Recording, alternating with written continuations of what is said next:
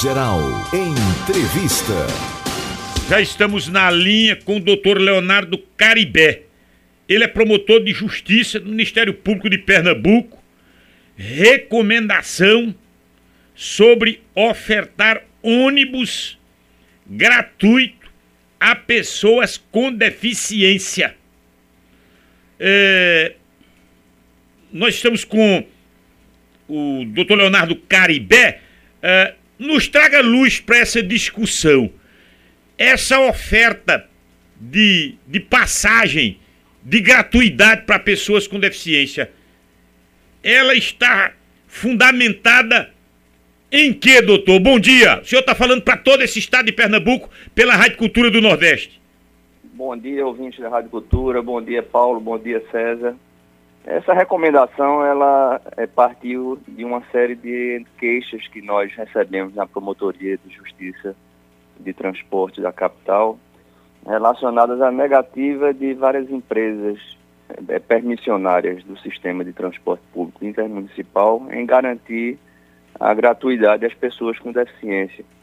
O que nós verificamos ao longo de uma investigação que foi instaurada no Ministério Público é que em algumas linhas as empresas elas não ofereciam ônibus é, convencionais. E havia uma normativa da EPTI, da Empresa Pernambucana de Transporte Intermunicipal, que garantisse esse direito à pessoa com deficiência apenas nesse tipo de ônibus, ou seja, nos ônibus de tipo convencional. O que as empresas faziam era colocar em algumas linhas somente ônibus leito, semi-leito e executivo, restringindo dessa forma o direito às pessoas à sua mobilidade. É, consiste que nós verificamos através da legislação nacional que esse direito ele é bem mais amplo e nem não havendo ônibus convencional, é, é, convencional em determinadas linhas, esse direito ele deve ser garantido sim também nos ônibus é, executivos e nos ônibus leite e semileite. De modo que fizemos a recomendação à PTI para que se estenda o direito às pessoas com deficiência para que elas possam ser transportadas também nesses ônibus de categoria superior. O doutor Leonardo aqui, Paulo Sobral a quantidade de portadores de deficiência. Por exemplo, eu vou sair de Recife a Petrolina. Aí não importa se o ônibus é leito, é opcional, é executivo. São quantas vagas? Que As o... vagas que são garantidas são apenas dois assentos por lei. Né? Dois assentos? É. é. Dois assentos. Tem que fazer uma reserva prévia. Essa reserva geralmente é feita na, nos terminais de partida e algumas linhas a gente tem conseguido flexibilizar essa questão, já fizemos alguns acordos com operadoras no sentido de pegar passageiros durante o percurso. Mas a dificuldade é o controle, porque. É, o, promotor, era, era, isso que eu queria saber do senhor. Quem é fiscaliza? Eu, eu, a empresa pode dizer, rapaz, não tem vaga não, essas duas vagas já estão preenchidas sem é estarem. O, é o DR, é o DR. Não, na verdade, a quem, tem, a quem cabe a fiscalização é a própria PTI. É, a ARP ela também está querendo assumir esse papel de fiscalizar essa, esse, a garantia desse direito. Nós, inclusive, tivemos uma reunião há cerca de dois meses atrás na ARP, na qual o atual presidente ele manifestou o interesse do, da agência de também regular esse tipo de serviço no sentido de fiscalizar a, o cumprimento da gratuidade. Escute, nós estamos tratando de pessoa com deficiência. E, e a, a pessoa idosa, também há essa, essa a lei que garante esses dois assentos para a pessoa idosa? Existe assim. Agora, em relação à questão da pessoa idosa, nós ainda estamos avaliando a questão de fazer uma recomendação à parte. Ah. Uma vez que a legislação que trata do idoso ela é diferenciada em relação à pessoa com deficiência. Então, na, na, própria legislação estadual que fala sobre a gratuidade da pessoa com deficiência, ela já diz que não se deve restringir a garantia em relação ao tipo de ônibus. Ao passo que a, a legislação em relação ao idoso, ela não tem essa previsão normativa. Por isso que nós fizemos primeiro essa recomendação relacionada às pessoas com deficiência e em relação ao idoso, nós ainda estamos avaliando qual a medida que vamos tomar para verificar uma forma de ampliar esse direito, essa gratuidade. as empresas já, já responderam ao MP, doutor Leonardo? É, ocorre que nós expedimos essa recomendação e concedemos um prazo de 15 dias à EPTI. É, esse prazo ele venceu agora essa semana, mas nós já estávamos de recesso. Né? Nós entramos na sexta-feira passada é, de recesso e o prazo, ele na verdade expirou agora durante o final, no dia de, de, de ontem, né? hoje na verdade, porque ontem foi feriado. E a gente ainda não tem um controle dessa informação, porque a gente só vai voltar do recesso no dia 2, é quando a gente vai ter a informação concreta da Olha, EPTI. A nível do interior, e nós que estamos aqui no interior, eu, eu, eu, eu lhes falo com autoridade, a, só temos uma empresa, viu, César, que, que predomina, que domina todas as linhas do. Tipo, por exemplo, região, Sertão de Pernambuco. Todo o Sertão de Pernambuco apenas uma empresa é detentora da concessão. Agrestes, Meridional e Setentrional, só uma empresa, vou até citar o nome dela, é a Progresso, certo? Ela domina o transporte intermunicipal da capital ao extremo sertão, que é Petrolina. Entendeu, doutor? Entendi. Exatamente, procede essa informação. É, nós, nós, inclusive, antes de expedirmos a recomendação, tentamos dialogar com, a, com essa empresa, no sentido de que ela garantisse a gratuidade nos outros ônibus, que não apenas os convencionais.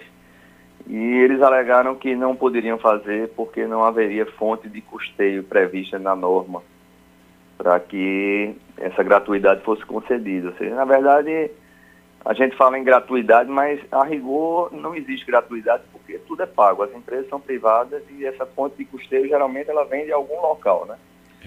Então, alguma renúncia gente... fiscal, é, algum exatamente. tem alguma compensação? Tem aí. compensação. É. E aí nós, nós conversamos com o pessoal da Progresso e eles alegaram a ausência de custeio.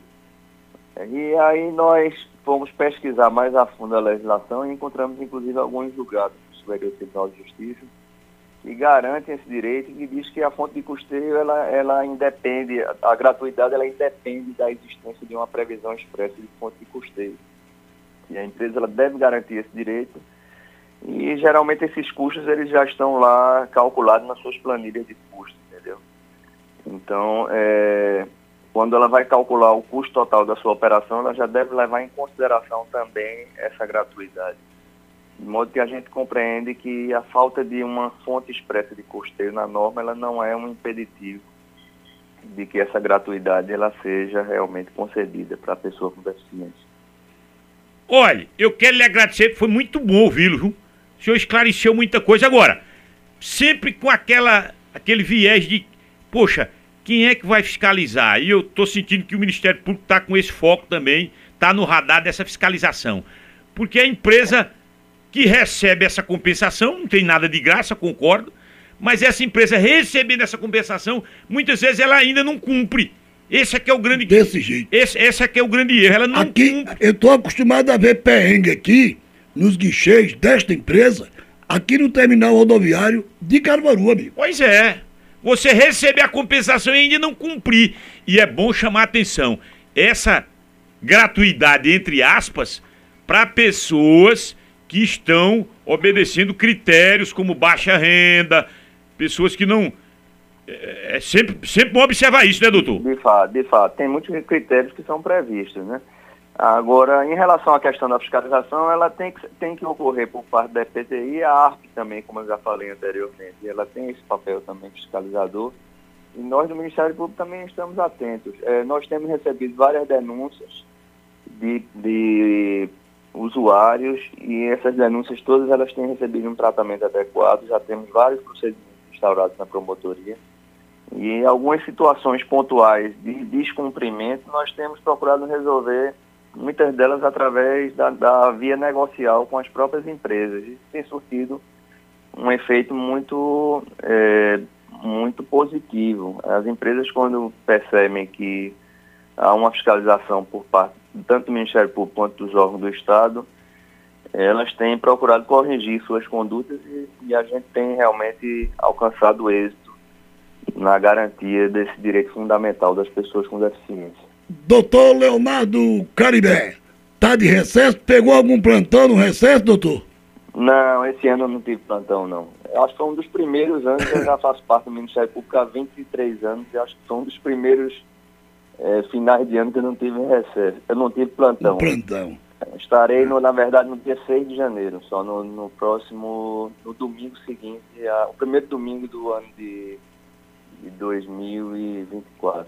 Que as atividades voltam já na terça-feira de hoje a 8, dia 2? É, no dia 2, dia 2 nós já Isso. estaremos de volta. Pronto. Obrigado pela entrevista. Uma, um, um 2024 de muita justiça social, doutor. Abraço, amigo. Eu que agradeço e estou sempre à disposição. Tenha um bom 2024 para os senhores e para todos os ouvintes. No palco da 96.5, o MP se fez representar muito bem pelo operoso Leonardo Caribé.